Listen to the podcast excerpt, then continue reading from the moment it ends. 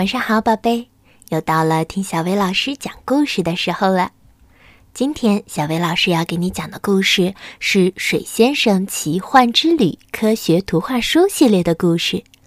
今天的故事名叫《水先生的奇幻旅程》。大海是一个神奇的世界，那里住着各种各样奇妙的生物。如果你想去大海里探险，那就必须会游泳，或是有条船。水先生就住在大海里，它可以变成波浪，在大海里四处散步。当海面平静的时候，它会变得小小的；但当暴风雨来临时，它就会变得很大很大，成为惊涛骇浪。我们得非常小心才行。夏日的一天，水先生看到沙滩上来了许多人，其中有三个正在玩耍的孩子。太好了，水先生想，今天我可以交到新朋友了。有一个孩子也注意到了水先生，还向他问好呢。水先生和三个孩子很快就成了好朋友，他们每天从太阳升起一直玩到太阳下山。瞧，水先生多照顾年纪小的那个孩子呀，只和他玩一些简单又安全的游戏。至于大一点的孩子，水先生还是会想出一些惊险刺激的游戏来玩的，比如冲浪。可是有一天早上，当水先生再次来到沙滩的时候，他却找不到他的朋友们了，就连太阳伞也被收了起来。水先生不知道发生了什么事儿，就留下来等啊等啊，可是没有人再到沙滩上来。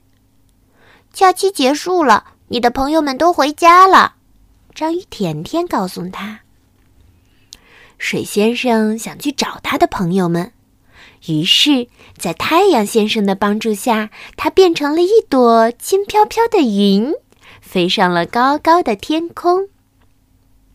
变成云朵的水先生被风吹着，飞快地飘过了田野和森林。世界可真大呀！夏天认识的那些朋友会在哪儿呢？要找到他们可真不容易呀！水先生边飘边想，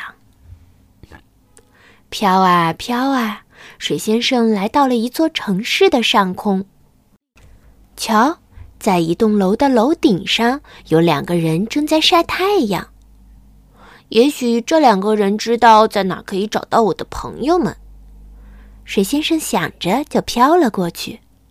结果，男人大叫了起来：“嘿，没看到你挡住了太阳吗，笨云！”哦，水先生可不喜欢没有礼貌的人。他决定给这两个人身边的花儿浇点水。嗯，他一边想“我迟早会找到我的朋友们的”，一边又开开心心的上路了。不知不觉，水先生飘到了一座山顶。哦，好冷啊！他觉得自己要被冻僵了，想赶快下山去。哎。真奇怪，我怎么变得全身雪白了？水先生有些不安。现在，水先生变成了雪。当他落到地面后，向四周看了看，只看到了一只长着两只脚的动物，那是一只石山羊。除了它，谁会到山上来呢？水先生有些失望。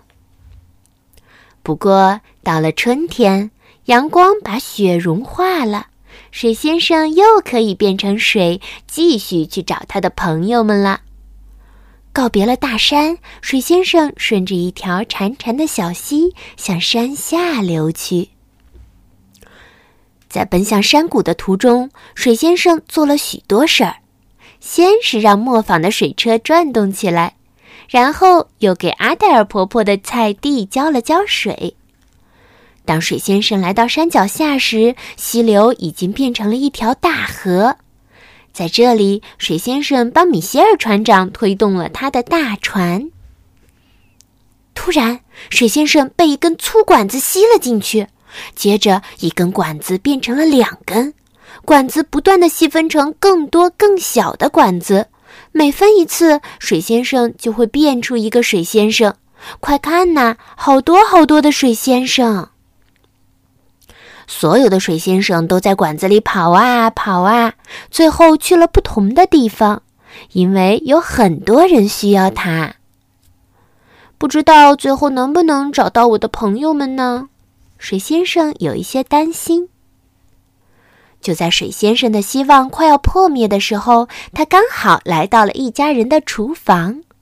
太巧了，这家人竟然是去年夏天认识的朋友们。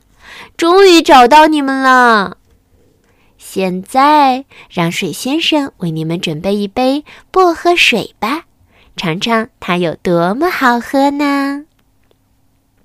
好啦，今天的故事就到这儿了，晚安，宝贝。